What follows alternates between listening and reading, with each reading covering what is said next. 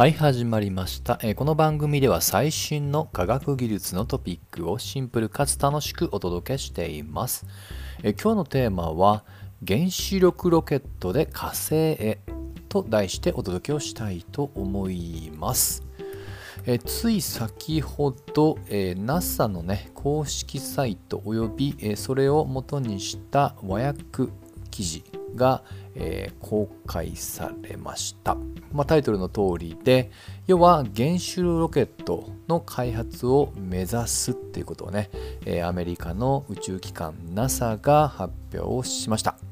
え目的は、えー火星への有人探査を視野に入れているとのことで、えー単独ではなく同じく米国防省の、まあ、R&D 機関に相当する DARPA と連携をして、まあ、また別の機関もリードをしていくってね、まあ、こういった構図のようです。まあ、ちょっと原子力っていうね言葉だけどどうしてもね特に日本だと過度に反応されがちですが、えーちょっとねまず、えー今回のこの火星の有人探査っていうところからもうちょっと補足しておきます。今ねあのちょうど2022年の11月にアルテミス計画フェイス1が、えー打ち上げられ無事、えまあ、えっちらおっちらね1ヶ月ぐらいかけて、まあ、リターンに成功したと。まあ、ですので、えこれからはフェイス以降の、えまあ、ステップに移るんですが、まあ、いずれにしましてもまずは月なんですよね。でその月に着陸して終わりかというと一応アルテミス計画はその先も見据えていてそれが火星なんですね。でこの過程での火星の、まあ、有人人を乗せた宇宙船、まあ、もしくはロケットに原子力、えーの、まあ、推進剤をどうも、まあ、使おうとしていると、まあ、大体そういった流れだと思ってください。一応時間軸はやれそれすぐではなく2027年から DARPA と一緒に実証実験を始めますと。はい。ちなみにうまくね理論的にうまくいくと、まあ、最近のあのロケットの推進剤は、まあ、比較的化学系のタイプをよく耳あの目にしますので、まあ、そういった化学タイプよりも、まあ、大体ですけど、えー3倍以上の、まあ、効率性っていうのがあるみたいですね。うんまあ、この数字だけ聞くとすごいなとは思います。でこの原子力ロケット、まあ、この特に原子力なんですけど、えーちょっと公開情報を見ていくと結構以前から企画はありました。はい。で私が一つ見つけたのは2012年ぐらいの記事でこれは NASA が本命視する原子力宇宙船というね、まあ、結構そのままのタイトルのものがありました。まあ、ここで簡単にちょっと動作原理についてもねあったので、えーちょっと簡単にお話ししておこうと思います。まあ、どうもね原子力ロケットにも大まかに分けて2つタイプがあるんですけど今回のものは核熱推進型と呼ばれているものです。えーまあ、要は宇宙船の中に小型原子炉を、えー埋め込んででその中で、えーウランを核分裂させる。その時に発生する熱で水素を、まあ、液体からガス、まあ、高温にして噴射させてそれを推進剤にしていくとね。大まかに言うとねこういった仕組みのようです。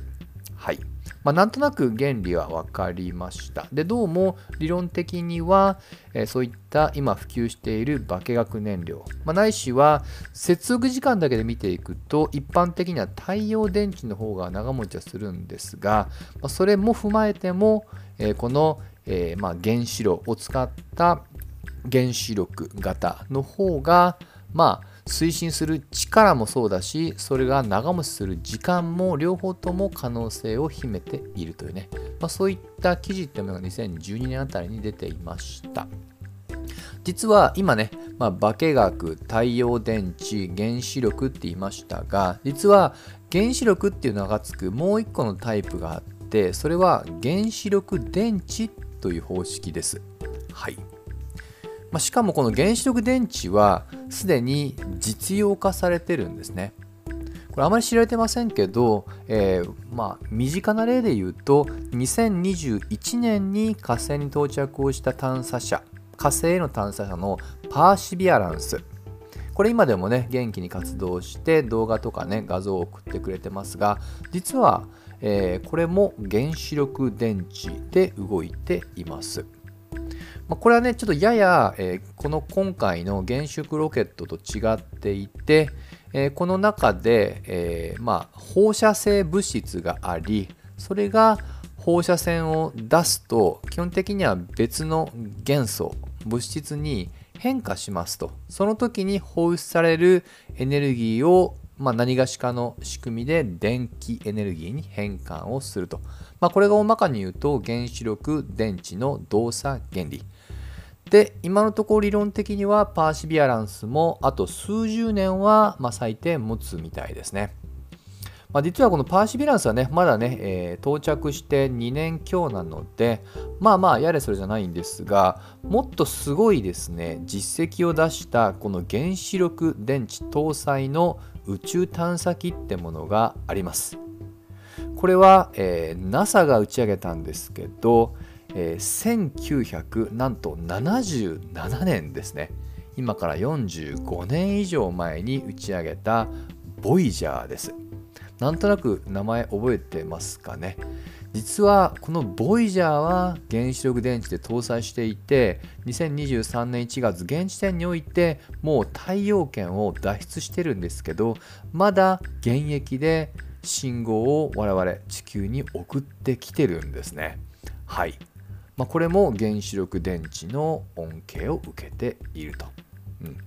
まあ、こういった形でね、まあ、原子力って一括りにはくりじゃなくって、まあ、電池みたいなものはすでにま実用化されていると。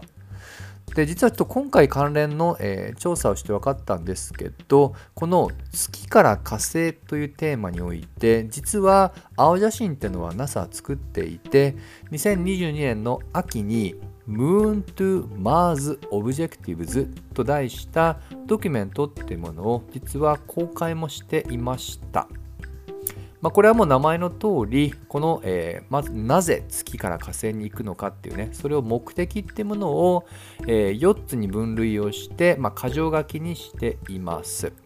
まあ4つの分類簡単に言うとサイエンスの目的。2つ目が月と火星のインフラを作る目的。3番目が輸送と居住、まあ、この辺りが今回に関係しますね。で最後が、まあ、そのオペレーション操作全般ですね。この辺りの4つの視点で、えー、まあ、この目的ってもうちょっとね細かく、えー、列挙しています。